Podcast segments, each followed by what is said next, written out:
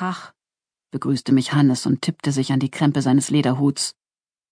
Soll ich dir heute Nachmittag im Stall helfen?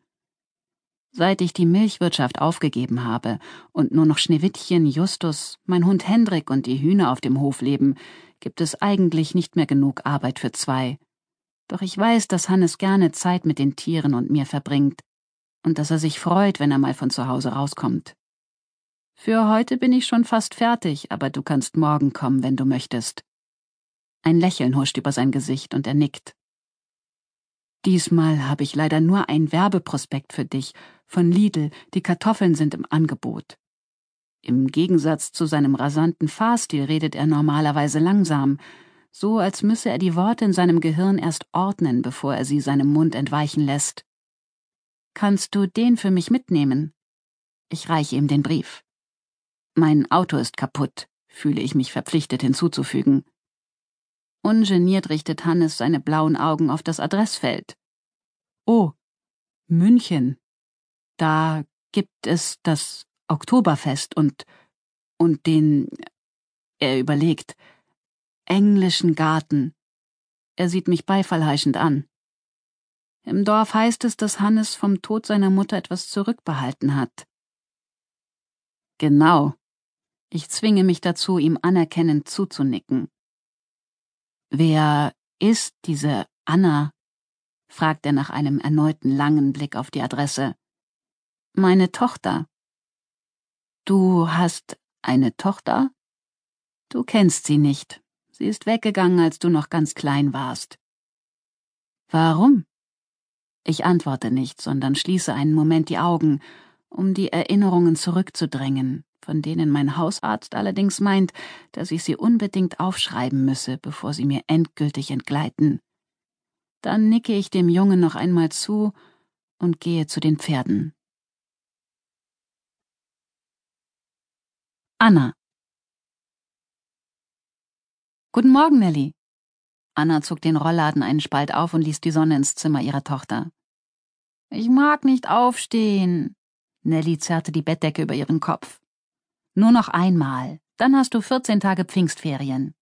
Zum Glück, ertönte es dumpf aus den Daunen. Kommt Papa uns heute Nachmittag abholen? Nein, ich fahre euch zu ihm. Anna setzte sich zu ihrer Tochter ans Bett. Unter der Decke hörte sie ein leises Schnurren. Anna schlug sie zurück und blickte in zwei grüne Augen, die sie ohne jedes Schuldbewusstsein anschauten. Herr Carlsson! Sie hob den roten Kater hoch und hielt ihn vor sich. Du weißt doch genau, dass du hier nichts zu suchen hast. Sein Schuhkarton ist kaputt gegangen und er konnte nicht schlafen. Nelly setzte sich auf. Eine Strähne hatte sich aus ihrem langen blonden Zopf gelöst. Sie strich sie sich aus dem Gesicht und zeigte auf den Pappkarton auf der Fensterbank. Er war an der Seite eingerissen. Das passierte ständig. Herr Carlsson war nämlich viel zu dick für die klitzekleinen Kartons, in die er sich mit Vorliebe quetschte. Er war schon ziemlich neurotisch, dieser Kater. Genau wie Nellie. Annas Blick schwenkte zu dem Poster, das über dem Bett ihrer Tochter hing. Jamie Oliver war darauf abgebildet, wie er in einer großen Pfanne rührte. Welches achtjährige Mädchen kochte schließlich lieber komplizierte Menüs, anstatt mit anderen Kindern zu spielen? Nellie war schon ein ungewöhnliches Mädchen. Sophie dagegen, Nellies 14-jährige Schwester, verhielt sich so wie jeder Teenager in ihrem Alter. Leider. Anna setzte den Kater auf den Boden, stand auf und ging hinaus. Sophie! Sie klopfte an die Tür ihrer älteren Tochter. Aufstehen! Erst nach dem dritten Klopfen ertönte der vertraute Grunzlaut, das Zeichen, dass Sophie sie gehört hatte. Neben Türenschlagen war er derzeit Sophies einzige Kommunikationsform. Anna spürte, wie Herr Carlsson sich nachdrücklich an ihre Beine presste und ging in die Küche, um sein Futter zu holen.